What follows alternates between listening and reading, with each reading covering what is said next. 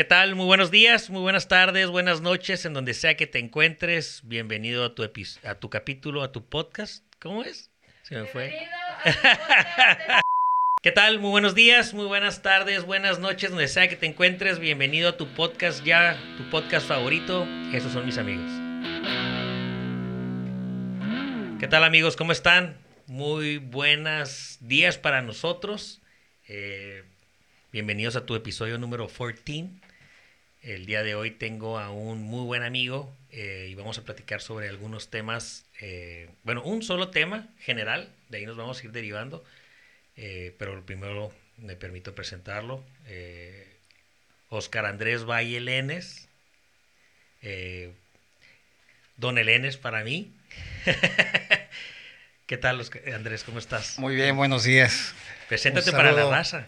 Andrés Elenes, conocido por toda la afición y por todos los amigos.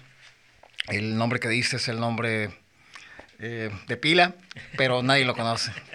Pero eh, es un gusto estar aquí contigo y, un saludo a todo tu auditorio. Muchas gracias por aceptar la invitación. Y curiosamente es que no conozco a mucha gente que tenga esta pasión, porque lo que vamos a hablar el día de hoy es de la fiesta brava, de los toros, los famosos toros y todo esto que engloba, ¿no? Este tabú de no sé qué se podría llamar, como le dan como odio, protección a los animales o algo así. Con, el paso de los años eh, han ido, pues ciertamente sí, protegiendo a, todos los animales. Eh, conforme van haciendo diferentes actividades, eh, esta fiesta era súper respetada, a tal grado que, que todo el mundo hablaba de la fiesta de los toros. Ahorita eh, los tiempos han cambiado en todas partes del mundo. Eh, entonces hay diferentes grupos que se manifiestan en contra de la fiesta brava, porque ciertamente lo que se canta es la sangre del toro. Sí, claro. Eh, no, no, no, sabemos o no sabe ese tipo de gente lo que hay detrás del cuidado que se tiene a ese animal. Le voy a platicar rápido a la, a la raza porque tú y yo nos conocimos eh, ya hace 20 años, 21 años, fue en el 2000, 2001. Por allá.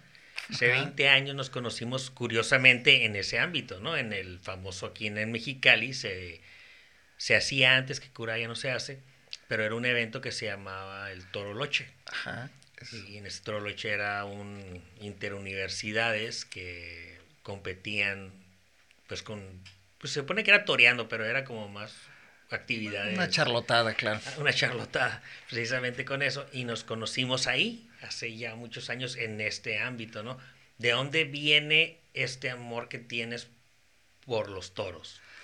Fíjate que yo tenía quizá unos seis años y tenía un tío que fue auxiliar del juez de plaza ahí en Morelia. Yo soy de Morelia, Michoacán este tío fallece y dejó en su camioneta unos sabios para torear, capote y muleta.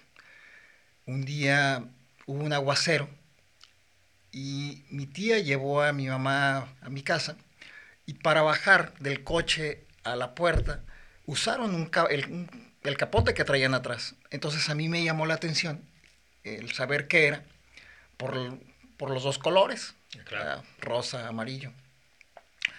Y, como era muy pesado, o es muy pesado. Es muy pesado. Es muy pesado. Este, pues me llamó la atención. Después me tocó ver por allá en los 80, en ese mismo tiempo, a un matador español, así como el Juli, que ese torero estaba de moda en aquellos entonces, eh, Juan Pedro Galán. Pero él empezó este, toreando también a los 9, 10 años, ya vestido de luces. Y, de ahí nació esa idea apasionante. Que te hubiera gustado ser torero, ¿no? Fui torero, fui, novillero. Eh, empecé como niño torero. Este, fui, novillero eh, como 5 años, pero estuve en el medio metido como 10.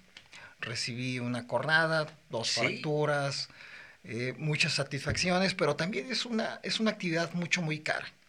no es como el fútbol, no es como los deportes colectivos, porque aquí este, eres solo, eres completamente solo. Entonces debes tener la, suficiente economía para poder solventar el viaje, los, diferentes traslados a diferentes ganaderías, eh, el traje, que partiendo de ahí ya estás frito.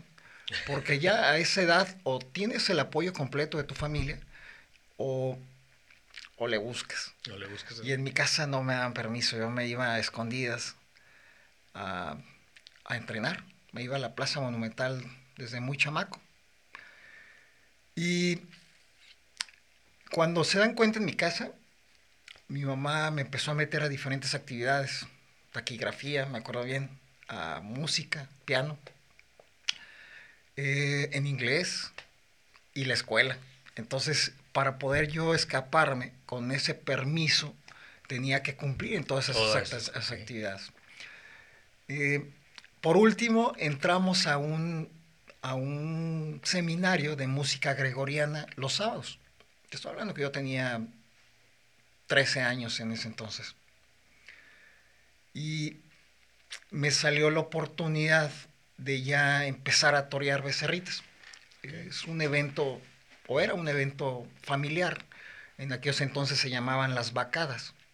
entre todos los chavalos, este, vendíamos boletos para poder solventar el primer festejo. Eh, se sorteaba y, dependiendo el número o el, en el lugar que quedabas era el evento en donde tú ibas a participar, pero en todos vendías boletos para apoyar. No era tan lucrativo para quien lo organizaba, que también era un novillero retirado. Y a mí me tocó como en la tercera. Y este, cuando hicieron mi primer cartelito, pues se lo llevé a mi mamá. Se lo llevé a, mi mamá cuando estábamos en, en ese sábado. ¿13 años? 13 años. Pero estás hablando como que eran becerros, ¿no? sí, sí, sí, eran becerros. no cuernos, no nada, nada de riesgo. Si acaso empezaban a salirles. Muy parecido como lo que toreamos o mm, usamos No, yo creo que más chiquitos. ¿Ah, sí? Sí, yo creo que más chiquitos. Porque esos ya, ya, estaban grandes. Esos ya estaban grandecitos, ya eran terneras. sí. Estos eran becerros. Entonces, llevo mi cartelito y en la hora de receso de la música gregoriana, este, le dije a mi mamá que, que ya iba a torear. Y le saqué el cartelito. Y lo único que me dijo fue, si lo vas a hacer, hazlo bien. Y ya sentí que con eso fue suficiente para que me otorgara ese permiso. En, el, no en el caso de mi papá. Ellos se divorcian un año antes. Y a decir verdad, yo siempre me la pasé con mentiras, porque él decía, todo lo que quieras para el fútbol o para otra actividad. Eso no. No los toros. No. Entonces siempre... Por el riesgo. sí, sí, sí. Supongo que sí. Pero... Eh, resulta que cada vez que yo necesitaba ir a algún lugar para, por lo menos el campo, saber rodearte de los animales, conocer más allá o atrás de todo ese manto hermoso que es lo que vemos en la plaza, eh, pues tenía que ir a pedirle lana. Entonces tenía que, le, manejaba con mentiras. Ocupo comprar un libro. El fútbol, lo que sea, ¿no? Él pensaba que tú andabas jugando fútbol. Ajá, él pensaba que yo estaba en un equipo. Y le bajaba, no sé, muy seguido para, para comprar o para desplazarme. O... Entonces, cuando fui creciendo o madurando en esa actividad, pues obviamente los animales eran cada vez más grandes, más grandes, más grandes unos días antes de debutar como noviero, cuando tenía 15 años, en una plaza que se llama La Macarena de Moroleón, un 6 de agosto del 89, mi mamá me decía, me vas a meter en un lío si te pasa algo, ¿no? Sí, claro, entra a tu papá. tienes que ir a decir. Entonces, me armé de valor que a fin de cuentas eh, no había una relación bonita como la que quisiéramos tener todos. Y me acerco con él a su despacho, él es abogado, y le digo, ¿sabes qué? Quiero hablar contigo. Eh, pero deja hacer lo que estás haciendo. Que me pongas que atención. me pongas atención. Dentro de sus cinco segundos volteó conmigo y le te he estado mintiendo. Y se me quedó viendo así como que, ¿de qué hablas, Willy? No? Pues sí, te he estado mintiendo. Toda la lana que me has estado dando, yo la he estado usando para irme a los toros. Yo voy a ser torero con tu ayuda o sin ella y quiero que lo sepas. Pues, pues me dijo un montón de cosas, este, decepcionado y rompimos relación. Entonces, en ese entonces, yo en los cartelitos, antes del debut, me ponían Andrés Valle. Ok. Entonces al principio me decían, no, no lo cambies, porque yo decía, voy a cambiar a no- el nombre Andrés Helenes, porque la que llora, la que sufre, la que ahí está conmigo, es mi mamá. Ok. Y Esa es la razón por la nombre. sí, sí, sí, y fue, Ok. se hizo costumbre, entonces ya fue normal. Todo aquel que me conoce como Oscar Valle es porque me conoce por el trabajo nada más o por algún documento legal. Claro. Pero de ahí en fuera... Todo el este, mundo es Andrés Selena. Andrés Selenes. Preguntas por Oscar Valle, nada te vas a- Entonces, esa es la razón por la cual yo me cambio el nombre antes de debutar, antes de salir con los carteles. Ciertamente hubo un reproche posterior, que por qué me había cambiado el nombre, pues porque tú no estás, ¿no? Tú no has estado. Y la que ha sufrido ha sido mi mamá. Entonces, eh, fue una actividad que realicé eh, en toda la zona de Michoacán, Jalisco, parte de Zacatecas y Estado de México. Eh, en el evento número Ya como torero. ya como torero. Ya toro chingón con Ya cuernos y. de 340 para arriba. Los, los toros son como nosotros. eh, aquí partimos de la edad. Y la estatura o, el- o el tipo del animal es, pues puede ser chaparro, puede ser gordo, puede ser alto. Claro. Pero partimos de la edad. El, el novillo, eh, definitivamente, pues te los encuentras grandes, chicos, este, De pero todo. Un becerro te puede hacer daño, eh, porque es más fuerte que tú y, y una mala caída, no tanto el golpe, pero una mala, un golpe y una caída este, puede ser fatal. Ahora imagínate un animal con 400 kilos, los cuernos, eh, este, que son agujitas, eh, y el simple hecho de que te pegue un cate, que te levante y te tumbe, Ya es este, un golpe, eres un trapo. Sí, claro. Entonces, por eso el- el- la condición física, bueno, no se considera deporte, aunque muchos piensan que es un deporte. Es una actividad hecha por atletas. El torero es un tipo que si tú saludas a un matador o lo abrazas, es un mueble, está fuerte. Ok. Porque tiene que soportar los golpes y aparte por la, la educación que tienes, pues te levantas como si no pasara nada, ¿no? aunque Sí, sí, sí. por dentro duela, ¿no? Pero eh, este, debes estar fuerte. Un animal de 400, 500 kilos, eh, él puede tres veces su peso, tú pesas 70 kilos, Sí, 80 claro. kilos, este, eres un trapo. Sí, Eres y se trapo. ve, ¿no? Cuando les sale volando como si fuera. Definitivamente. Entonces, este, tienes que estar muy fuerte para levantar y tener mucha condición, porque si a eso le sumas el miedo, pues el capote que algún día tú cargaste Sí, es pesadísimo Sí. por el viento, para que no te lo mueva el viento. Este, eso más el miedo, no, no lo puedes. Inmediatamente te das cuenta cuando alguien está preparado, aunque sea profesional, cuando alguien tiene miedo o no está preparado, porque empieza a batallar a cargar los avíos. Ok. Ahí en ese momento te das cuenta si viene bien o, o viene mal.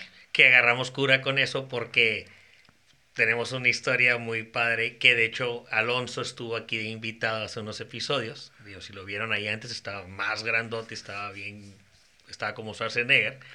Y él estaba con nosotros en el, en el equipo del De Toro los Loche. De los VIP. Y curioso es porque pues, está, yo creo que 1.90 de medir Alonso y estaba súper calilla, ¿no? Y se mete con, El capote. con el capote, ¿no? Y se para en medio de la plaza de toros de aquí de Mexicali y se le queda viendo, ¿no? Al, al becerro.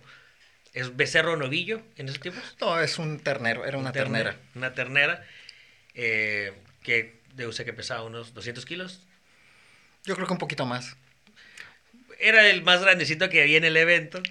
Y no sé, yo creo que una distancia como unos 6 metros se quedan viendo los dos, ¿no? Ajá. Y este cabrón, asustado de ver al, al, al, al, al torito, al, la ternera, y él a su misma vez viéndolo a él como bien grande, ¿no? Y también se le quedaba bien, entonces ninguno de los dos hacía nada. Empezaron a bucharlos en la plaza de toros, los sacamos por miedos a los dos, yo creo. Pero me imagino, digo, yo me acuerdo que, digo, no, no, nunca voy a tal vez no tener la posibilidad de estar frente a un toro, no quisiera.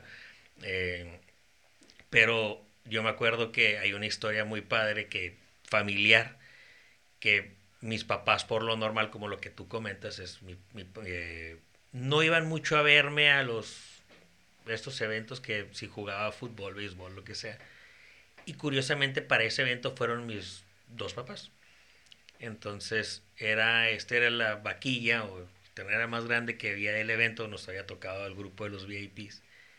Y yo me acuerdo que me ponía frente a él, pasaba, que ahorita platicamos para que nos expliques todas las formas que hay de, del, pues el transcurso del, de la, del evento.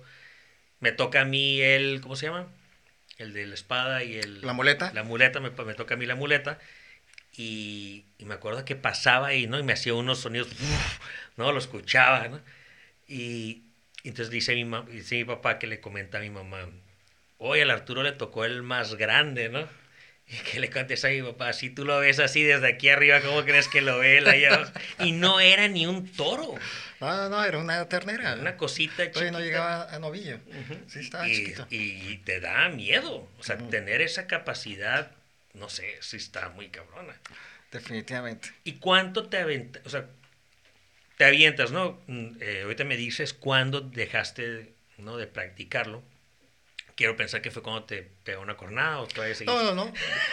Eh, los golpes, eh, tuve la oportunidad y la fortuna de hacerme de un buen maestro, un matador de toros en retiro. ¿Qué es el que organizaba los eventos? No, no, nada que ver. Este cuate, el que organizaba los eventos, este, era un novillero que, en cierta forma quería apoyar a los chavos. ¿Qué es un novillero? O sea, me dices que tú eres novillero, hay es matadores. es el que mata novillos. Ok, pero es como que el que cierra o es general. No, no, no. Todos son novilleros. Es el inicio.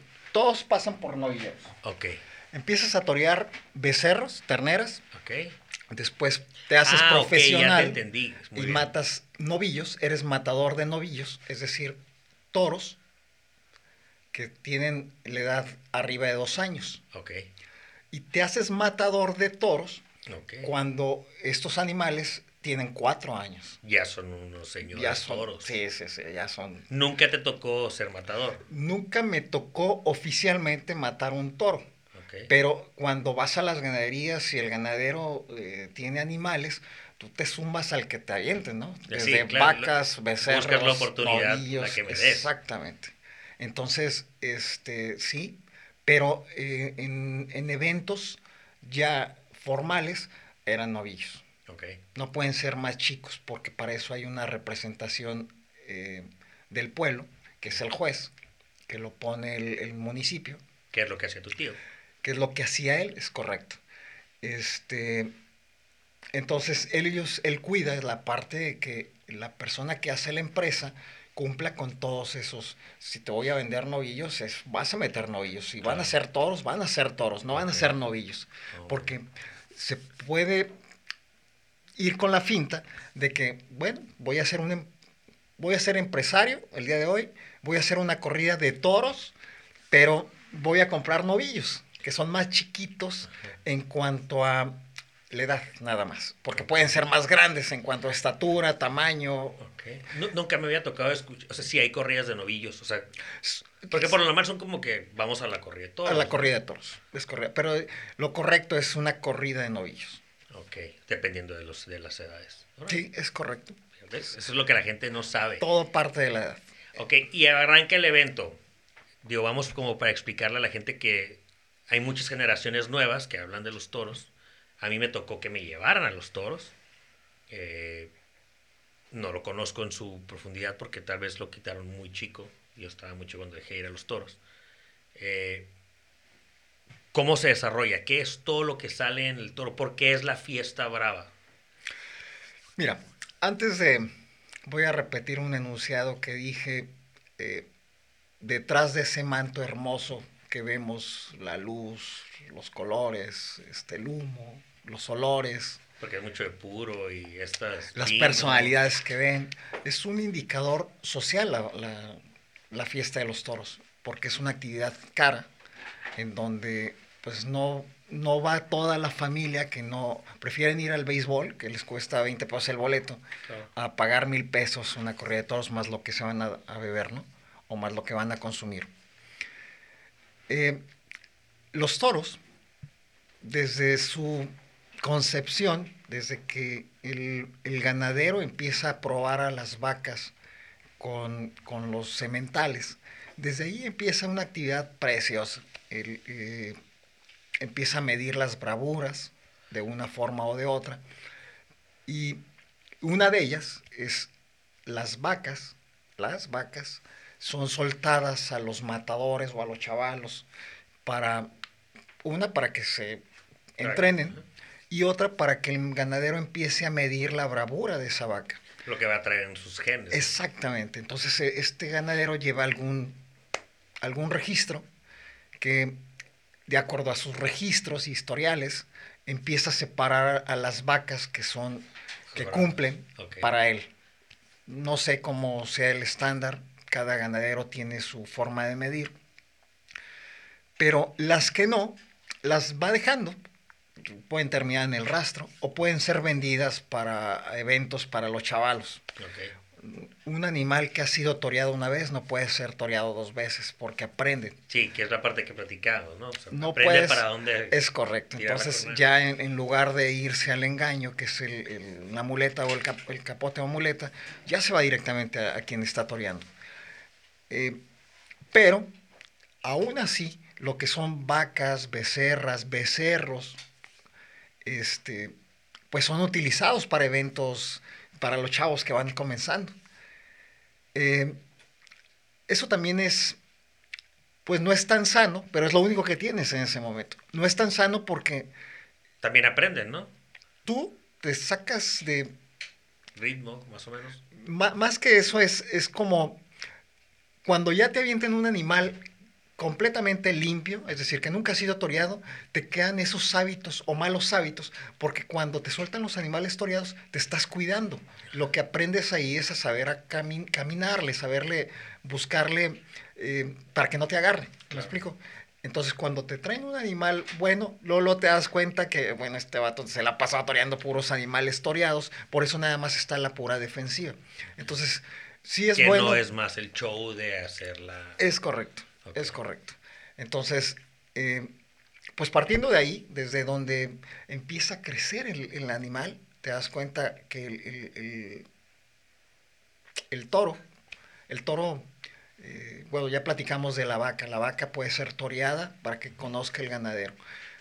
El toro, el, macho, es sacado ese mismo ruedo de, de la ganadería, de ese que son los que perdonan. No, son, son los becerros que conforme van creciendo, el ganadero hace exactamente lo mismo, en lugar que sean las vacas, es con los toros o los becerros. Y, ve cuál es el que tiene. Manda un picador, dependiendo del tamaño del animal, es el tamaño de la puya. y, y, a cuerpo limpio, esa es otra de las actividades, tú te llevas al toro o el becerro o el animal directamente al caballo para ver cuál es y cómo es el comportamiento de ese animal en el caballo al momento de que es picado. El ganadero empieza a hacer sus, sus anotaciones y si él considera que es apto, pues lo va separando para que vaya formando para una corrida de novillos o una corrida de toros. Él lo va, lo va y el que no pasa, pues se lo mandan a los chavales, ¿no? O al, o al, o al evento que él quiere hacer y ahí lo torean. Pero un toro macho, es decir, no puede ver nunca un capote, una muleta, o puede ser toreado antes de ir a la... nada más lo, no sé, como que lo incitan a ver qué está Sí, haciendo. sí, sí, y- lo avientan a un ruedo que tienen casi todas las ganaderías. Sí, claro. Y va la gente, hacen un evento, un eventito, este, sale un caballo, como el que sale aquí en la plaza, el picador, este, y es llevado ese animal a cuerpo limpio, así como lo hacíamos cuando el toro locha, ¿no? Ajá, sí, Directamente. Te lo llevas al animal y ahí vemos el comportamiento del- del- de, ese, de ese ternera o ese, ese ter- ternero ah, o ese novillito. Pero normalmente todas las ganaderías tienen sus, sus maneras de hacerlo de acuerdo a ciertas edades eh, o tamaños, este, pero, pero normalmente en términos generales es igual. Es probar a las hembras y probar a los machos. Y de ahí ya los cruzan. Y no, Ese se va a, a hacer toro para que Ajá, exacto. Hay, hay sementales exclusivos que, No que ya pasaron algún proceso por alguna otra plaza, por alguna otra ganadería, que... que De aquí salen chingones. ajá, exactamente. Pues Entonces, ese nomás se dedica a eso, a padrear, ¿no? Yo creo que si yo fuera un toro, yo fuera ese. el, el, ¿Y qué pasa con los que perdonan? Aquí hay dos cosas. La bravura es del, es del, del ganadero. Cuando un empresario hace o pretende hacer una corrida de toros, pues piensa en el cartel que va a participar y piensa en la ganadería que va a participar. Mucho tiene que ver el matador que ganadería quiera torear. O sea, si escoges Sí, sí, de dónde sí, vienen sí, sí. No, ¿Ya cuando estás en un estatus? Ya cuando estás en un estatus. Cuando no, lo que te avienten. Sí, claro. O sea, grandes, chiquitos, medianos, malos, bonitos. O sea, cuando ya tienes un estatus, tú puedes decir, esa ganaría sí, esa no, o esa porque está muy grande, esa porque es muy agresiva. Hay, hay de todo, matadores que se ponen sus, sus moños. Entonces, eh,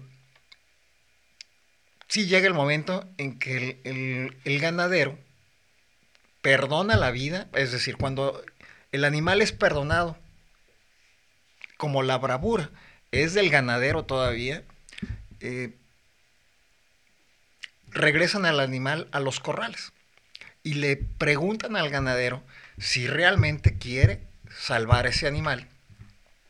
Y si él estuvo presente y vio el comportamiento real de ese animal, este, la mayoría de las veces es me lo llevo, Ok. lo curo y lo hago semental. Y otras veces es, no, no me interesa. Y lo matan en, en el ruedo, en, el, en la parte de los atrás, corrales, que ajá, lo- en son los corrales, es correcto.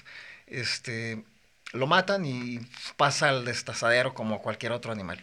Pero simbólicamente le perdonamos la vida este, de acuerdo a su comportamiento con toda la, pues en la plaza, en- durante su actuación. Ah, ah, la decisión se toma en la parte de atrás, si es salvado o si es, O sí, es sacrificado. es ¿no? sacrificado. Y, met- y metiéndonos un poquito en el tema este de, de todo esto que está en contra de la fiesta. Necesitas forzosamente eh, torearlo, porque torear es, si te vas en el tema de vulgarmente, como se dice en la calle, es como que lo estás incitando, ¿no? O sea, lo incitas a que, a que te, no sé, te embista o te, te ataque, ¿no? Ese tipo de, de toros es, así es, ¿no? Es su, es su raza. Sí, de hecho les, les gusta, ¿no? Los, los motiva el... es su, es su raza, es su sangre. Eh, independientemente sea incitado, como dijiste, él, él te va, va a ir por ti. Ok. Él va a ir por ti, porque esa es su naturaleza. Eh, entonces, lo que hace el matador es enseñarle a que haga lo que tú quieres que haga. A qué velocidad, por dónde, si por la derecha, por la izquierda, eh, más despacio, más, más a prisa. Esa es, esa es la parte que el matador es, es el que le va a decir por dónde. Que eso es lo que en realidad es el evento, ¿no? O sea, que Es correcto. lo dominas, ¿no? Más que nada. Hay matadores ya de renombre que si tú vas a ver una corrida de hace 20 años de él y ves una actual, pues mejor me quedo en casa.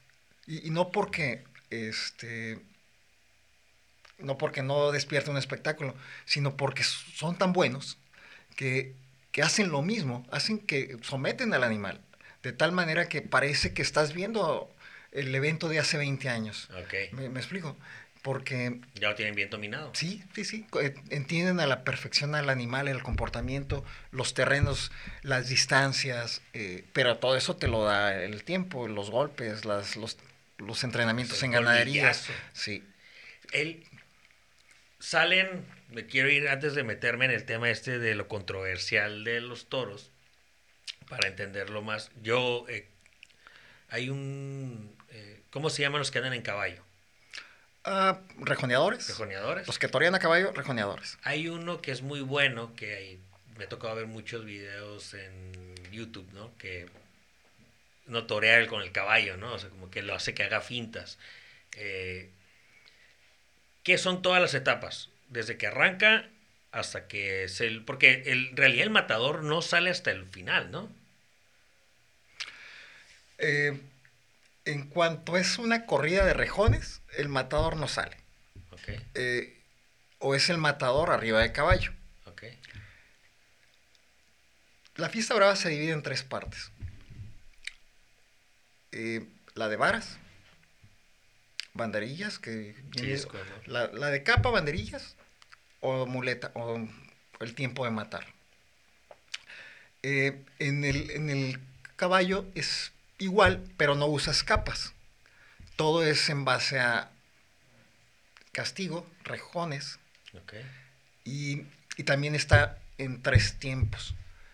El, el matador es el que le va diciendo al, al juez, en cierta forma, cuántos castigos, aunque hay un reglamento, ¿eh? el reglamento te dice tantos por, por cada etapa, pero a veces el comportamiento del animal no lo permite porque si te castigo uno más, este, se me va a caer, ¿no? Ok. Entonces, hay, hay juez de plazas que no lo permiten, que son muy estrictos, que entonces el matador cuando pide permiso de que no, nomás quiero ponerle tres porque es- se me va a caer, este, el juez no lo permite y este busca la manera de hacer como que se las pone para cumplirle. Ok. Pero sí, hay, hay un proceso, son tres tiempos, son tres tercios que le llaman en la fiesta. Ok. Entonces todos arrancan el... El inicial es el de la, El de la capa, el de la capa. Luego salen las banderillas. las varas, Las varas. sale el caballo. Ah, ok, sí. Que, es, que ya lo pican con ese, ¿no? Ya Que en estricto sentido, esos son los tercios. Varas, muleta y matar.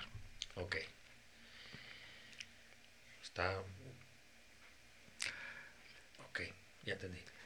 Y cuando sale el animal, eh, es saber qué hace, cómo sale, si sale por corriendo, si sale caminando, si sale hacia la derecha, a la izquierda, si sale... Es cuando lo están midiendo nada Ah, más es- arrancando. lo estás viendo.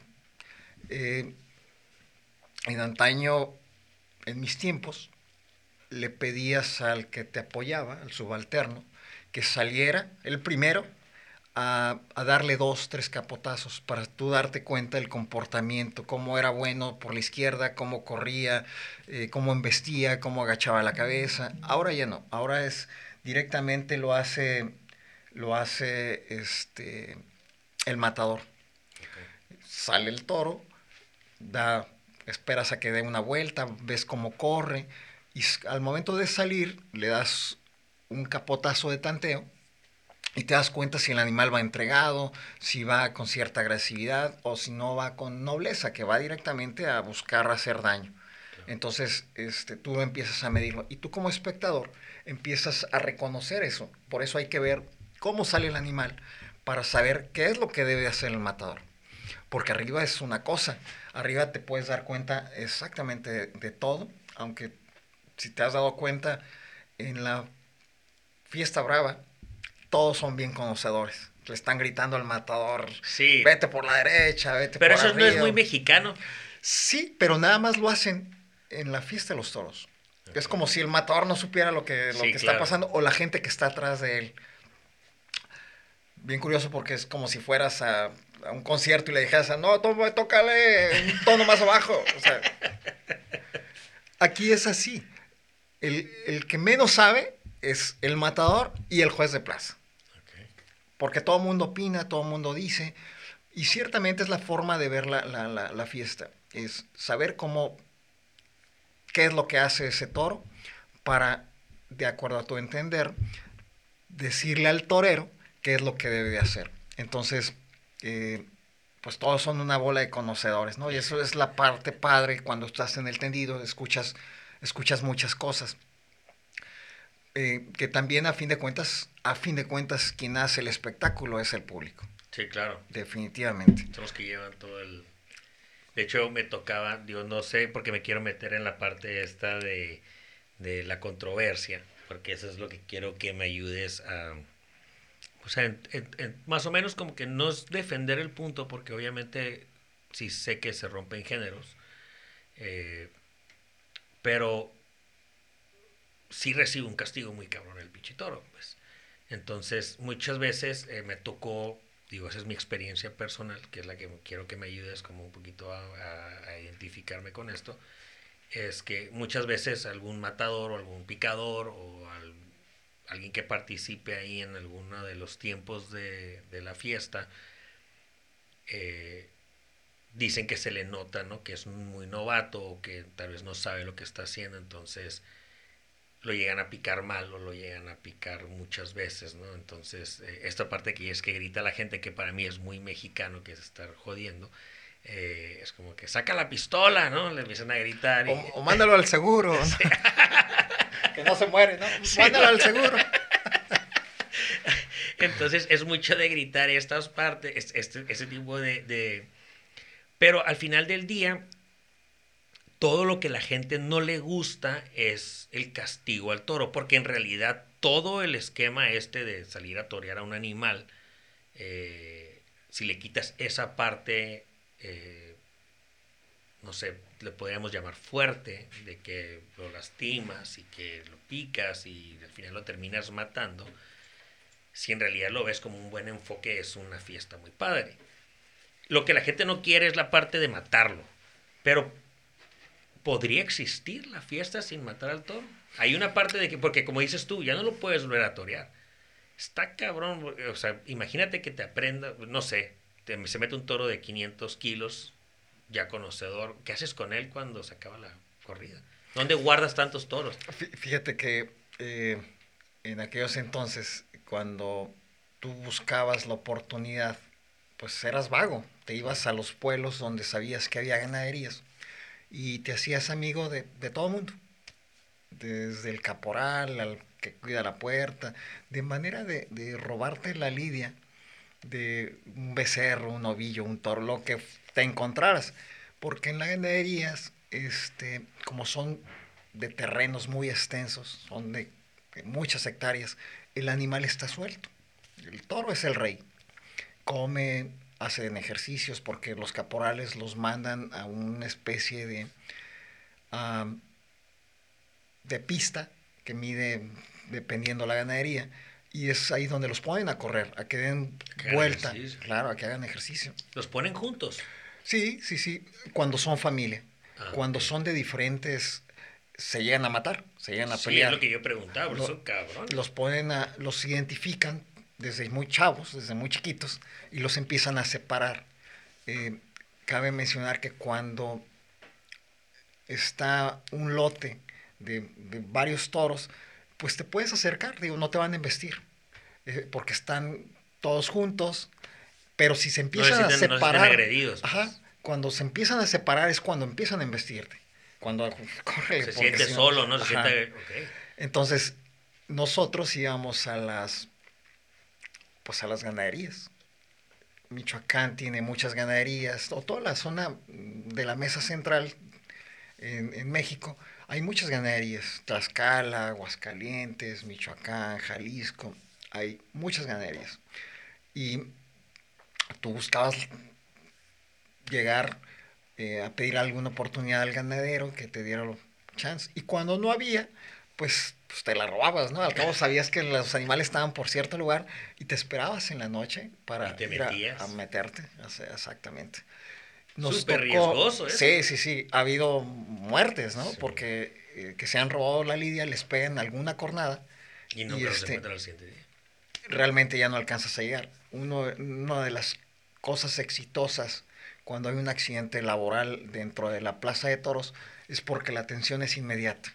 Eh, Te pegan una cornada fuerte, tardas 15 segundos en llegar a la enfermería, mientras, dependiendo de la enfermería y dependiendo del doctor, te pueden estabilizar para que puedas ser atendido en un hospital. Y o que sea una enfermería de mucha categoría y que tenga todos los elementos y ahí mismo te pueden intervenir.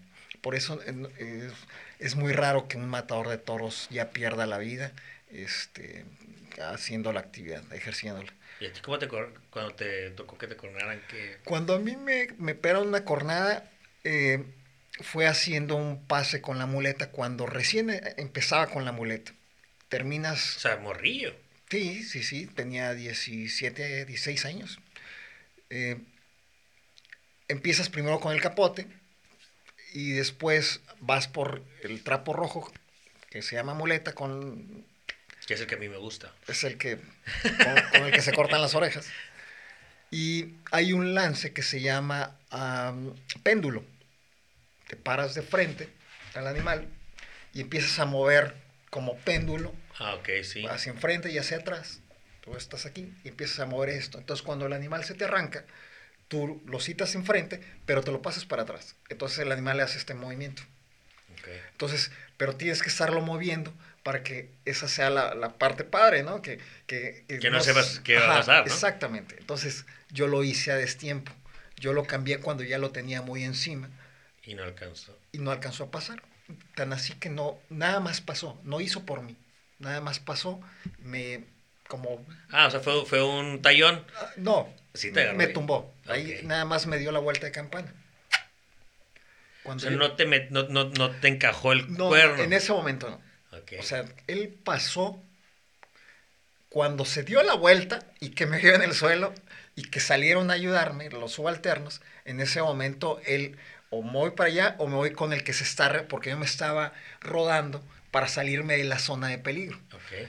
Lo que hizo fue ir por mí, porque me vio en el suelo rodando. vuelta, ajá. Entonces me pesca de la rodilla, abajo de la rodilla izquierda. De ahí me levanta, me zarandea y pues me avienta. En ese momento eh, eh, te da mucho miedo, te da coraje, te da y sobre todo te da vergüenza. ¿Te da vergüenza? Te da vergüenza. Porque es como muy malo que te peguen una cornada. No- normalmente cuando si has tenido la oportunidad de ver a una corrida de toros y que le pegan al matador, normalmente te levantas enojado, se levantan enojados vol- queriendo volver, aunque traen el chorro de sangre. Digo, ese es un instinto supernatural porque te pasa hasta cuando te caes enfrente de gente, ¿no? Exactamente, te levantas primero y volteas a ver a todos, ¿no? No pasó nada, ¿no? No, acá no, acá es distinto, acá es, dame otra vez la muleta, aunque traigas los mismos que, que te hacen irte a la enfermería, es tu misma gente, porque ven la gravedad. Pero, pero sobre todo, aquí es, puedo ser mal torero, pero no voy a ser miedoso.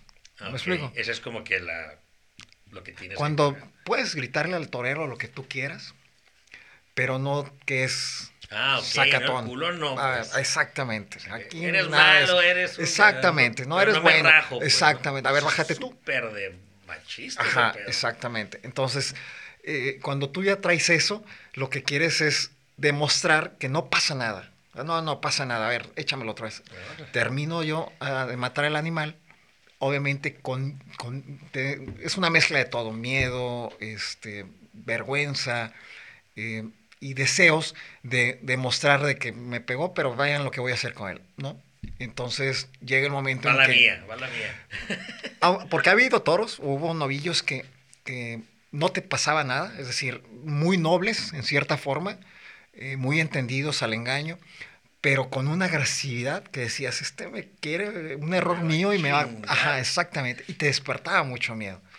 O, o la forma como eh, cuando lo, lo estás citando para que arranque y nada más está viendo el engaño y te está viendo a ti. Y O sea, sí. no, ahí sí es donde Yo me salgo en ese momento. Pásame que- la pistola, chicas. porque no sabes si va a pasar y, y ya en medio, ¡pum!, voltea y te agarra. O sea, no Sí, sabes. sí. O sea, Sí, es- tienes que estar confiado realmente y, y muy seguro de lo que vas a hacer. Porque arriba se ve, arriba se siente, arriba se nota cuando no estás seguro. Entonces, este, pues aquí es, ya estoy adentro, aunque me saquen cargando, ya sea triunfando o a la enfermería, pero yo de aquí me salgo hasta poderle al animal. Entonces, eh, normalmente ves a un matador, este, también es evidente, quiero aclarar, que cuando un matador no quiere meterse en líos con el toro, pues sí, golpecito y sácame. Sí, vámonos a Que lo mate otro. que esa, esa, está bien cañona porque no sé, no sé si sea general, no estoy diciendo que para mí es el, el pero de cierta manera todos compartimos esa parte. Eh, es como ver videos de deportes, ¿no? De personas que andan esquiando, personas que andan en la bici, estas de hacen aracles y todo. Y los videos que más reproducciones tienen son de los madrazos. O sea, a la gente le gusta ver que el vato se parte en la madre. Ajá. ¿Cuánto porcentaje no crees que va a la fiesta de toros a esperar que el toro le dé la madre al torero, pues? O sea, de cierta manera es como, hoy en día, ¿qué pasa? Es como que chinga su madre. Sí, pégale, pero despacito, ¿no? Pero yo creo que mucha gente sí tiene esa parte de, tal vez le gusta esperar, que yo me imagino que, que no pasa muy seguido. No. Eh, anteriormente es, cuando tienes mucha seguridad, te, comentaba al inicio, yo tuve un maestro, un matador de toros muy bueno, que él me, me citaba este, en su casa a las 5 de la mañana. A veces. Porque normalmente era a las 4. Él trabajaba a las 7. Él fue matador de toros de renombre. Este, y terminó como policía municipal. O sea, a pesar de que tomó alternativa en España, hizo vida en Europa, profesional. Porque sí hay, digo, ya que eres reconocido y eres profesional y todo, sí hay dinero, ¿no? Sí, no, hay mucha lana, digo. y antes era más, ahora es... Sí, ahorita ya que está más es más complicado.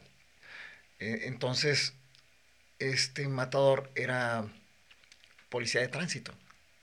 Entonces lo veías en un crucero y era así medio triste como niño ver a tu ídolo como torero, este, pues dirigiendo el tránsito.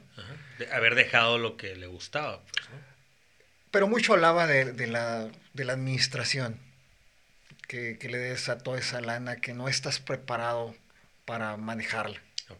Porque normalmente cuando empiezas, empiezas sin un duro, sin lana.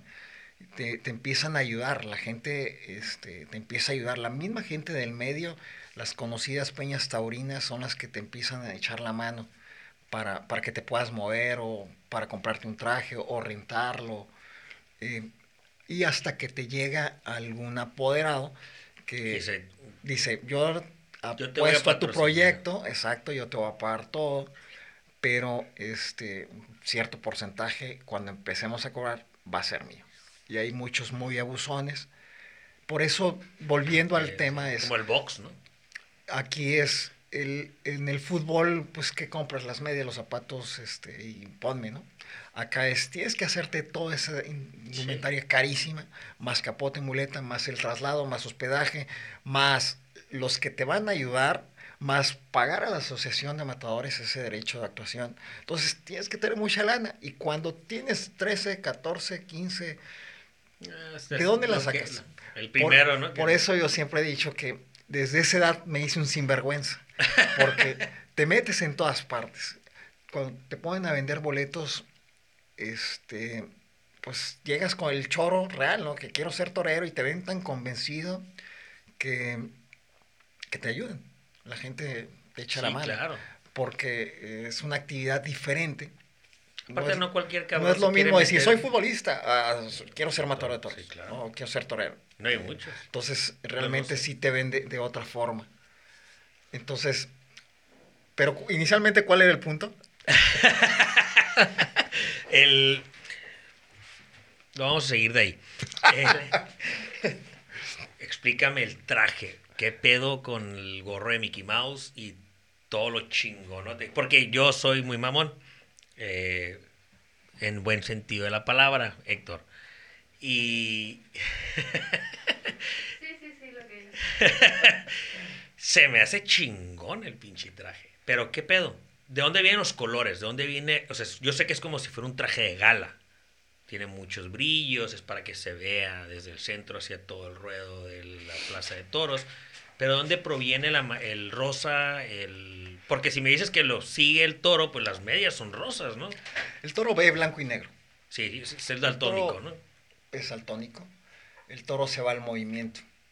El, el traje es sumamente ajustado porque va para que no te agarre de para que el viento no lo mueva porque recordemos que el animal se va al, movimiento entonces si, si, tú estás citando al, al, animal con capote o muleta y en el caminar él ve un movimiento de tu, va, va a voltear y te va a pescar. Por eso el, traje es tallado pegado y los colores son tradición.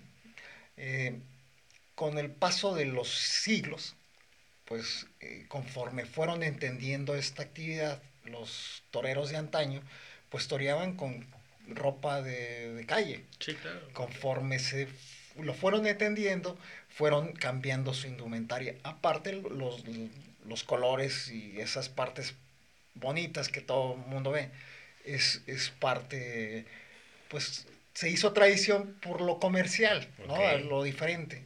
Eh, es indumentaria junto con todos los que participan este, en el ruedo, como el arenero, como el, que mata al toro, el puntillero, este, todos traen una indumentaria diferente que hace un colorido. Entonces, los colores son conforme estemos avanzando. Eh, tiene su uniforme, ¿no? Cada quien. Y los colores le ponen el blanco purísima o palo de rosa, este, obispo lloro. Los colores no, que tú lo dices, ah, es morado. Pues morado para mí es obispo, ¿no? O es ah, color teja. Sí, es el morado. Son, son diferentes colores. Y, y, pero las gamas tradicionales que todo mundo conocimos de niño era el color rosa.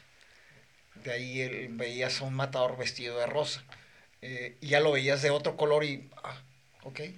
Entonces, este, hay un sinfín de colores de acuerdo al color predilecto del, matador. Sí, está muy chingón, o sea, y es chalequito. Y, es, un sastre especial o específicamente eh, trabaja el bordado de, del traje, personalizado. Que no es oro. La gente piensa que es oro, este no, no, es lentejuela lo que pasa que vale como oro porque es, es a mano. Sí, es, completamente a mano. Al sastre. Entonces es muy laborioso y muy caro. Por lo mismo, la mano de obra es muy, mucho, muy cara. Entonces un traje de luces nuevo puede costar unos 10 mil dólares. A tus 15 años, ¿de dónde los vas a sacar? Sí, claro. a tus 30, 40. el, Entonces lo que hacías era rentarlo al inicio. Sí, claro ¿Y cuánto te rentan un traje? En aquellos entonces a mí me lo rentaban. Porque está cabrón, porque tiene que tener hasta seguro. Te pega una cornada del cabrón y lo vas a romper. Esa es otra. Cuando había empresarios este, que te apoyaban, empresarios reales, ¿no? No los que veían nada más para ellos. Te encontrabas de todo. Empresarios que decían, vamos a apoyar a, a los chavos, a los nuevos valores, y te voy a dar viáticos, te voy a pagar, o te voy a dar un porcentaje de la venta, minúsculo, pero te voy a dar un porcentaje, pero te voy a pagar viáticos. Entonces, dices tú, bueno, está padre. Pero había otros que te decían, no te voy a dar ni un quinto, me vas a vender boletos o vas a pagar tu toro. Y tú, no manches. Entonces, tú lo que querías era torear. Entonces te decía de la vergüenza, te metías a todos lados a pedir lana para que te apoyaran o a vender los boletos, de manera de tú poder actuar ahí. Entonces, este, aprendes a lidiar con gente muy chucha desde muy chavo. Por eso la, el, chavo que quiere ser torero, se lo pones a uno que quiere ser futbolista, el, grado de madurez es completamente abismal. El, chavo este trata con gente muy, muy hija, realmente eh, abusa. Cuando, cuando no son empresarios reales o gente honesta, este, te vas a enfrentar con ellos. Y cuando no, cuando sí, cuando sí es gente honesta, pues no, no batallas, ¿no? Hay gente que sí te echa la mano de todo corazón. Te llegan a rentarlo, te llegan Exactamente. ¿Cuánto te costaba rentar uno? En aquellos entonces yo creo que me costaba unos 200 mil, 200 pesos. 200 pesos de ahorita. no, no, no, 200, no sé. 200 mil pesos de en antes. aquellos entonces. Sí, no sé. Pues 200 mil pesos eran 200 pesos de ahorita, ¿no? ¿Será? Creo que sí.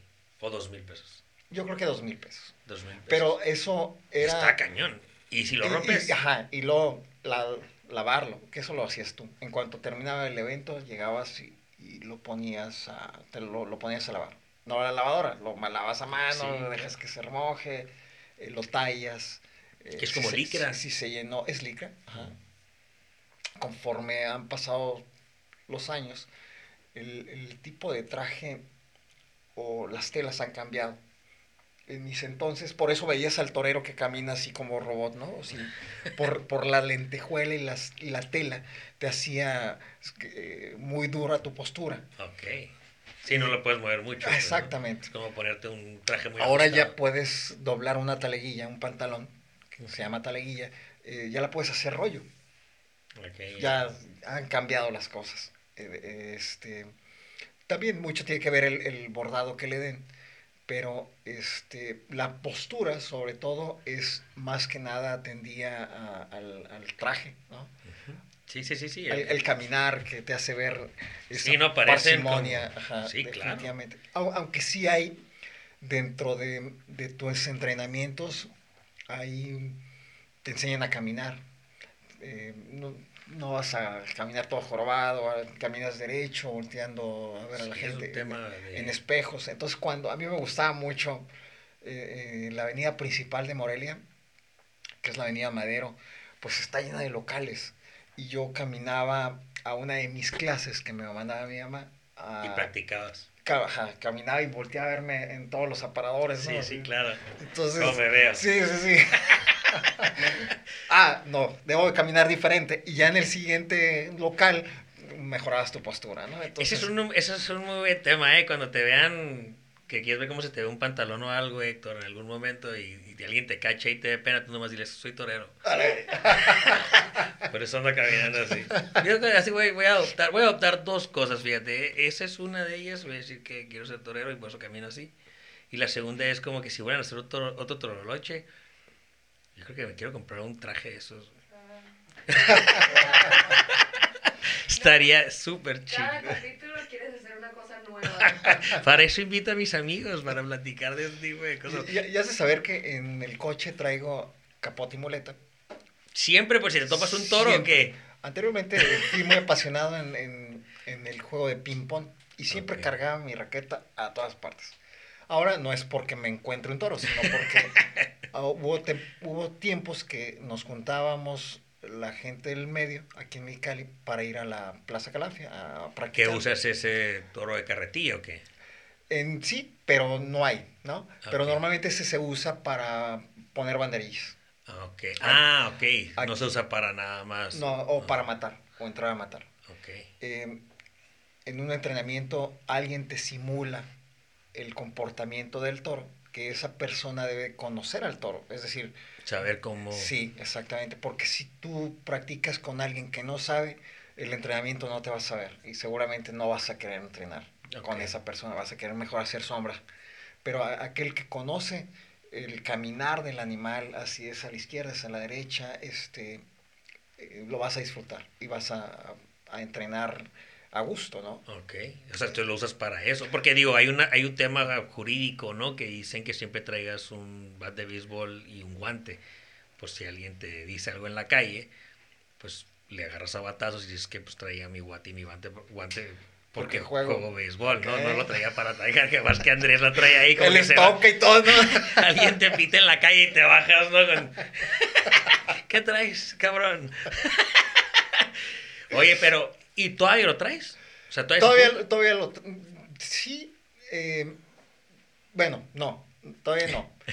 Eh, la Plaza de Toros es del Estado. Entonces el permiso no lo otorga el gobierno del Estado. Bueno, no es el gobierno del Estado. La Plaza de Toros es del gobierno del Estado, pero descansa ahorita en la responsabilidad del gobierno municipal. Desde el, el municipio lo administra. Es ¿no? correcto. Entonces, vamos con, con los que se encargan del, del FEX. El FEX, el FEX tomó Ajá. el- el- la plaza de toros es. Exactamente. Entonces, ellos son los que proporcionan el permiso para ingresar al puro entrenamiento. No puedes hacer otra actividad más que puro entrenar. Nada más no hay toros en Mexicali o en todo México. En- en- mira, hay, hay toros televisados por, por los medios sociales que son en plazas a puerta cerrada. Ah. Eh, ¿Pero por COVID o no más? Por COVID, Ah, exactamente. Pero normalmente, si no tuviéramos COVID, ¿sí, hay- sí hay, plazas, sí corridas sí, todavía en México? Mexicali no tiene corrida de toros porque está muy lejos. ¿Cómo? Realmente la plaza de toros está mucho, muy lejos. De cualquier de cosa del centro. Traer un toro y Traer un toro. No hay ganaderos aquí que se. Aquí lo, lo más cercano a Sonora, pero puede ser ganadero, pero a lo mejor no tengo preparada una corrida. Ok. Me, me tienes que avisar con, con muchos meses de anticipación o años. Sí, porque hay- tiene que crecer el toro. ¿no? Exactamente. Tengo Hay- que prepararlo. Hay ganaderos que se están preparando para la- las corridas de la Plaza México y empiezan a trabajar esos toros con, con tiempo. Entonces, no, no creas que todos los días están naciendo los toros y, Sí, y sí, se les aquí llena. tengo- Ajá, no. Pásale, señor, a ver Ajá. nuestro repertorio de toros. ¿Cuál le gusta? Entonces, ellos van preparando. Y normalmente es como todo, los ganaderos buscan ese, ese renombre para su ganadería, porque el prestigio lo tienen, Sí. pero quieren ese renombre y sobre todo que se afiance o que en la actuación de ese animal, pues o- su nombre quede marcado. Y van a buscar plazas de primera categoría. Sí, y- pinche y Mexicali Plazas comerciales, ¿no? Mexicali van a decir, "Pues, Mexicali, ¿quién? ¿Me explico? que Entonces, ni se llenaban las últimas veces que quisieron. entonces prácticamente el hacer toros, el, un empresario que quiera hacer una corrida de toros, una va a perder, definitivamente, porque perder por todo lo que es eh, lo que va a generar en cuanto a gastos. Si quieres tener algún dividendo, tienes que hacer un serial de unas cuatro o cinco, de manera de que, y que responda el público, que responda el público. De lo contrario, este, pues no va a ser negocio. Entonces estamos destinados a casi no tener toros. Es correcto. Según yo está prohibido ahorita, ¿no? O sea, como que, bueno, está suspendido el, fuera del, os- del tema de que estamos muy lejos de que tengan toros. No, pero- realmente eh, no ha llegado un empresario a que se siente con, con el municipio, porque este, pues de ellos parte, ¿no? El, el- el- el reglamento es municipal, aunque es el, la copy del- de la Plaza México. Entonces, este, prácticamente el que traiga lana y quiera hacer evento es un espectáculo que va a dejar una derrama económica importante para la ciudad, directa e indirectamente.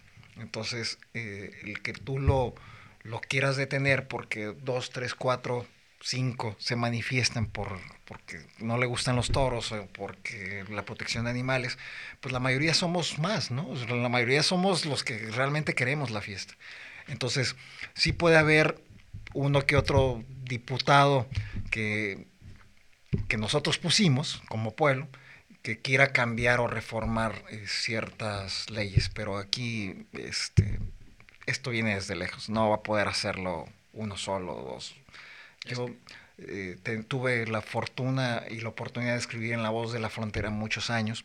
Digo, todavía estoy vigente, aunque no lo hago, no me han dado puerta todavía, pero eh, comencé por allá por el 2004.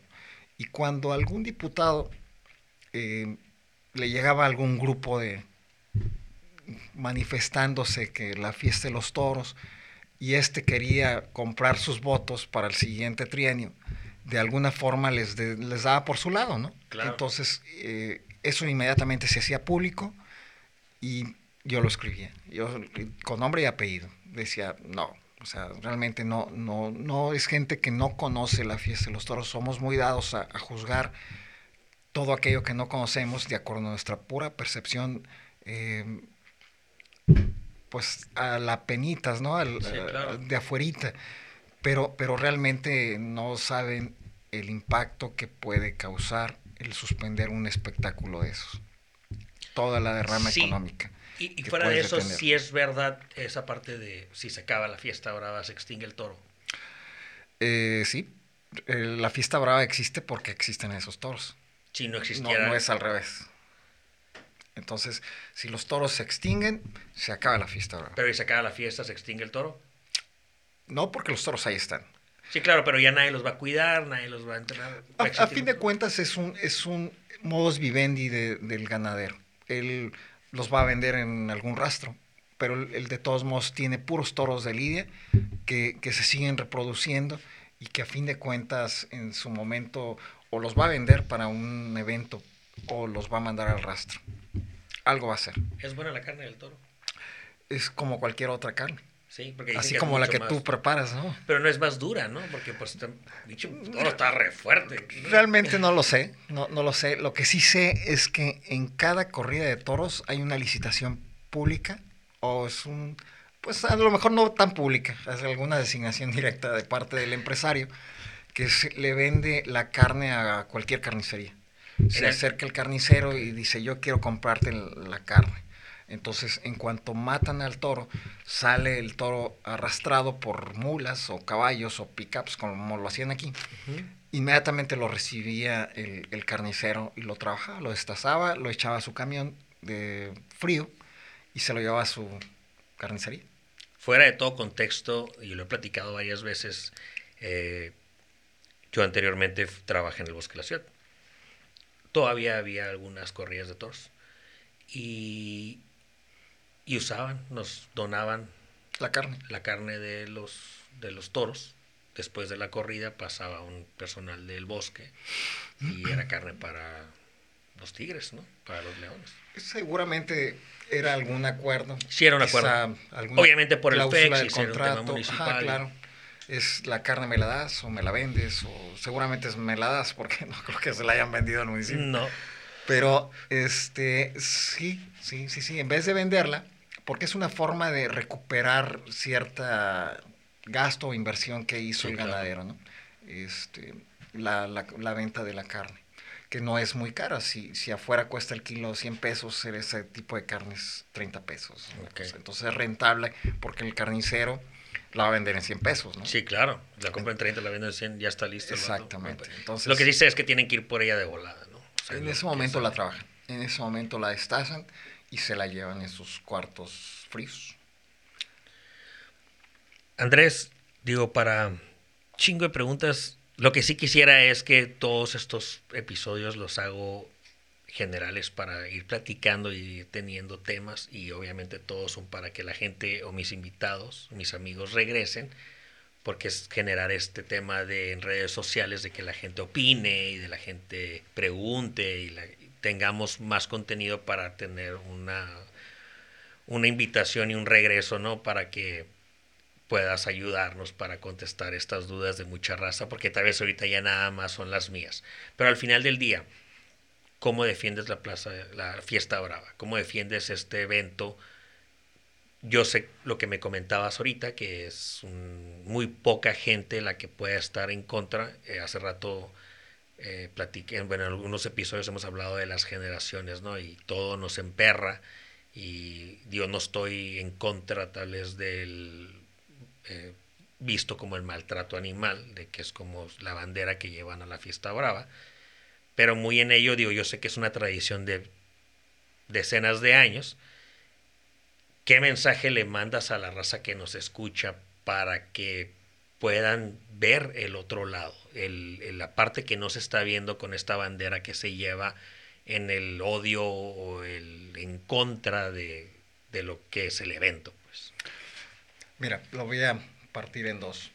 Normalmente la gente que trae una percepción o un concepto equivocado de lo que es la fiesta de los toros, cuando yo los llegué a invitar, normalmente me los volví a encontrar. Para poder juzgar algo tienes que conocerlo. Ciertamente lo que cantan los medios, eh, televisión, radio, eh, las imágenes, es la sangre del animal, es el... Y, y atrás de, de- todas las leyendas urbanas que se escuchan, que el maltrato en los corrales, pero nunca se habla de, desde la forma en que nace ese animal, la forma que vive como rey esos cuatro años hasta que llega a la Plaza de Toros. Entonces, es inicialmente el respeto de nosotros los mismos actores, como los que estamos dentro del medio directo, matadores, ganaderos, empresarios, autoridad, aficionados, empezar con el respeto a la fiesta de los toros hacia afuera, porque normalmente incumplimos ciertas normas, ciertos reglamentos que hacen que, le pegues en la torre a, ese espectáculo bonito. Eh, y partiendo de ahí, hacia afuera, pues vender la, parte, eh, pues esa que te estoy comentando, el toro como nace, cómo vive, eh, cómo lo tratan, el maltrato no existe está de por medio el prestigio y el nombre y el honor del ganadero. Y él nunca va a permitir que su animal eh, sea maltratado. Hasta llegar a la plaza de toros, donde es el tú por tú, uno contra uno, que a fin de cuentas esa es la actividad de ese animal. Este, pero, pero prácticamente empezar con el respeto de, los mismos actores que hacia, hacia, hacia afuera, hacia el mismo espectáculo, hacia afuera, para que sea percibido por toda esa gente y sobre todo difundir de manera responsable ah, de qué se trata la, fiesta. Porque yo te digo, eh, las personas que han tenido una percepción diferente, distinta, los he vuelto a ver en la Plaza de Toros. Que los se convencen de lo bonito que es. No los llevo para convencer, yo no platico con nadie de la fiesta de los toros porque normalmente es un tema controversial. Si tú me preguntas, Ah, hablo de cualquier gente, si alguien me pregunta serio, yo le contesto serio. Eh, pero si es para charlotear, pues eh, bueno, también participo, pero, pero realmente este, aquí nos hace falta conocer, difundirlo, y esa es la parte que nosotros hemos ido perdiendo. Y, nos hemos quedado con los poquitos que somos, ¿no? Entonces, para que las nuevas generaciones conozcan de qué se trata la fiesta de los toros, eh, pues hay que difundirla. Y esa es responsabilidad directa de quien hace empresa, definitivamente. ¿Y tendremos en algún momento un regreso de Andrés Salinas a los toros? No, fíjate que ya tuve la oportunidad de torear, tuve la oportunidad de participar como juez de plaza aquí en Mexicali, en el gobierno de Rodolfo Valdés. Antes de eso en el gobierno de Jaime Díaz, en su primer trienio, este, fui juez de callejón, otra actividad abajo. Total que ya participé en, todos los... Me falta ser ganadero. Y esa parte yo creo que... No le vas a entrar no le voy a entrar Hay que hacer otra vez el toroche, entonces. Volverlo a hacer, realmente, si mañana me dices o al rato me dices, aquí hay un animal, vamos, no lo sumamos, ¿no? Ya lo traemos en la cajuela, todo, entonces vamos. Definitivamente. es, es, una, es una pasión que vive todos los días. Que es, es muy complicado cuando tú decides terminar una pasión, es muy complicado deshacerte de ella de la noche para mañana. A mí me pasó, yo lo dejo en una etapa este, que para mí estaba en todas mis facultades, lo que no tenía era la posibilidad económica por lo caro que te decía, las participaciones a veces me costaban, eh, la gente que te ayuda te cuesta, los viajes te cuestan, los hospedajes te cuestan, es, es, muy caro, entonces es, es más romanticismo. O le sigues y vas a llegar a ser, no vas a tener nada porque todo lo vas a gastar ahí. Claro. O, o te quitas a tiempo. Y yo con toda la sabiduría, con todo el dolor, lo hice muy a tiempo. Este, caí en otras cosas, pero este, realmente la última vez que lo hice fue en el 2004 aquí en La Calafia. Hubo una invitación por parte de la empresa como en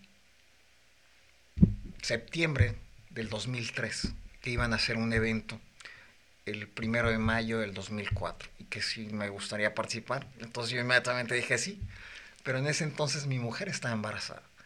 Eh, estaba por nacer el Zoro. Y, y, cuando reaccionó dije, no, yo ya no soy nadie, ¿no? ya no soy profesional. Si me dan un golpe, este, ¿quién, me va a responder? ¿no? Entonces ya había dicho que sí. Entonces tuve desde septiembre hasta el 30 de abril para prepararme todos los días. Cambié mis hábitos, mis, alimentos y, lo vi con esa seriedad porque decía, no puede pasar nada, aquí no puede pasar nada. Entonces me acuerdo muy bien que, que bañando donde confundía el agua con las lágrimas y el ruido para que no me escucharan afuera, que, que realmente me estaba doliendo eh, la mala decisión. Entonces, este, eso me obligó a prepararme. Entonces, la última vez que lo hice formal fue en el 2004, el primero de mayo, aquí en la Plaza Galería. Órale, no sabía que sí es. Sí, sí, sí. Toro. Novillo. Novillo. De todas maneras. Sí, madre. Yo, toreo a veces a mi perro y me un novillo, eh, toreamos una persona de Jalisco y uno de aquí en Mexicali, que fue el primer espontáneo que hubo en, Mexicali. Y, y, seguramente, como te dije ahorita, si me, dices ahorita vamos, vamos, sí, vamos, pero eh, por la pasión que traes, pero no, no profesionalmente. Cuando veo que mi hijo, ese que estaba por nacer, que nació en marzo, él nace dos meses antes del evento, empieza a llamarle la atención porque en tu casa eh, tengo todo lo que usé, traje de luces, el capote, muleta, fotos, videos, este, y de gente que yo admiraba y que me inspiraba. Cuando me di cuenta que el niño empezaba a llamarle la atención, dije, no, empecé a guardar. ¿En serio? Todo todo. En ese entonces, en 2004, yo era presidente de la Asociación Taurina de Mexicali. Duré dos años. Y obviamente mi trabajo era los toros. Sí, claro. Entonces prácticamente guardaba todo. Eh, la actividad que hacía era cuando él estaba dormido o no estaba. De manera que no fuera yo quien... quien que lo incitara a querer seguir los mismos Si él quiere ser torero, yo lo iba a apoyar con todo el dolor, pero no iba a ser por mí. Entonces eso me obligó a guardar absolutamente todo hasta la fecha. Ahorita, este, él tenía yo creo que nueve años cuando me acompañó una corrida de toros y se conoció a un chavito en un asiento contiguo y se pusieron a, a jugar, se olvidándose de la fiesta, ¿no? Entonces yo dije, ah, bueno, ya. ya. Pero si él me dice en este momento, quiero ser torero, mi obligación es apoyarlo, cosa que en mi casa no pasó con, por el lado de mi papá. Sí, por lado de mi mamá, pero sufría muchísimo. Mi mamá, cada vez que hablaban de toros en la tele, en periódico, soltaba el llanto. Y más cuando sabía que yo iba a torear. Entonces, inmediatamente, eh, eh, después del evento, inmediatamente mi obligación era marcarle y decirle, estoy bien. Todo está bien. Y ya, ¿Me escuchas? Ok, bye. Sí, claro. Cuando no, es como, irte, es como ir a la borrachera, ¿no? O sea, me avisas cuando llegues. Sabes que llegaste bien. Exactamente. Entonces, cuando no, yo me acuerdo muy bien que toreé una vez en Morelia y no me fue mal, pero me golpeó mucho el toro. Y llegué en bata de médica. Porque llegué todo reventado.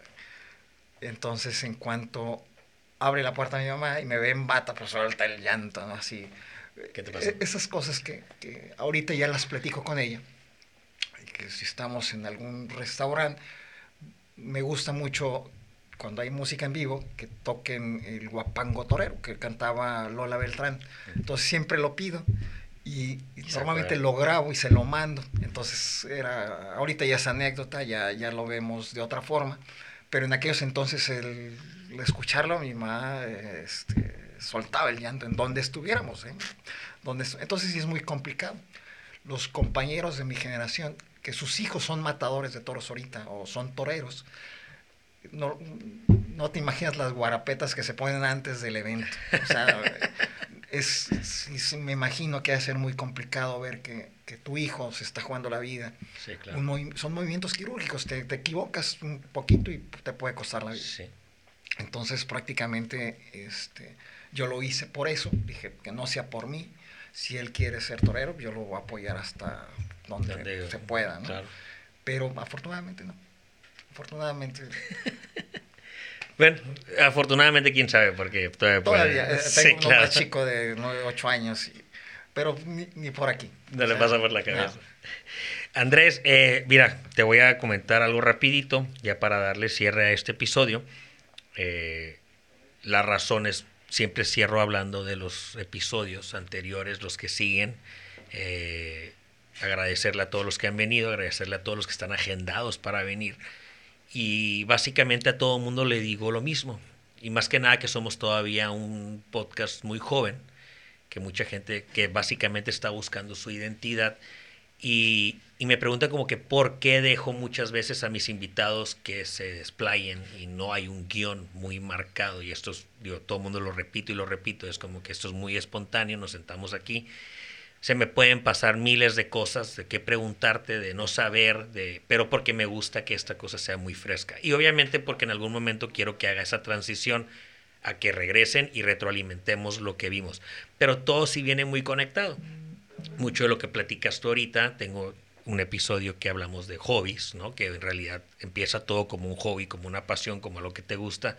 Chingón poderte dedicar algún momento a lo que te guste y a tus hobbies y en algún episodio también tengo esta parte que tú platicas, ¿no? Que es como que esta identidad de, del apoyo de tus papás con tus sueños, con tus anhelos, eh, de las diferentes generaciones que vivimos y cómo te cambia el chip las cosas que vives, ¿no? O sea, tal vez tú en su momento no tuviste ese apoyo que quisiste tener y tal vez aunque no estés de acuerdo, ¿no? Ahorita ya con ese mindset que te queda, tú sí lo harías por tus hijos, ¿no? Entonces, nuestros episodios anteriores siempre trato de que estén un poquito interrelacionados y aunque no lo haga, forzosamente se conectan, ¿no? Y esa es la clave de este podcast, invitar a mis amigos que platiquen todo lo padre que han hecho, que andan haciendo, que pueden aportar y siempre al final todos tenemos algo que platicar. Todo mundo tiene una duda, todo mundo tiene algo que, un consejo que dar, una historia que platicar. Y y con eso quiero cerrar contigo, agradecerte que hayas aceptado la invitación y que me aceptes la invitación de algún día volver. Claro que sí. Estamos en el 14, regreso el 15 y el 16 y todos los que me inviten. Definitivamente mucho, muchas gracias. Ah, sí. Antes que nada, eh, voy a, no sé de qué cara me vieron, pero Andrés trajo para la repisa un mezcal. Eh, yo creo que se nos vamos a tener que tomar juntos. Definitivo. Pero muchas gracias. Eh, gracias a toda la gente que ha traído sus regalos. Para los que vinieron y no trajeron regalos de otros, de otros eh, invitados, gracias por estarlos trayendo. Y fíjate, ver que me gustaría despedirme de toda la audiencia y no quiero que toques el jingo. Quiero que cerremos con el guapango torero. Guapango torero. Ciérrala con eso. O cielo andaluz, como quieras. Muchas gracias a todos. Eh, este es tu episodio favorito. Ya sabes que si llegaste hasta aquí, te agradezco enormemente. Gracias por escucharnos. Episodio number 14. Esos son mis amigos. Andrés, muchas gracias. Hasta la próxima, amigos.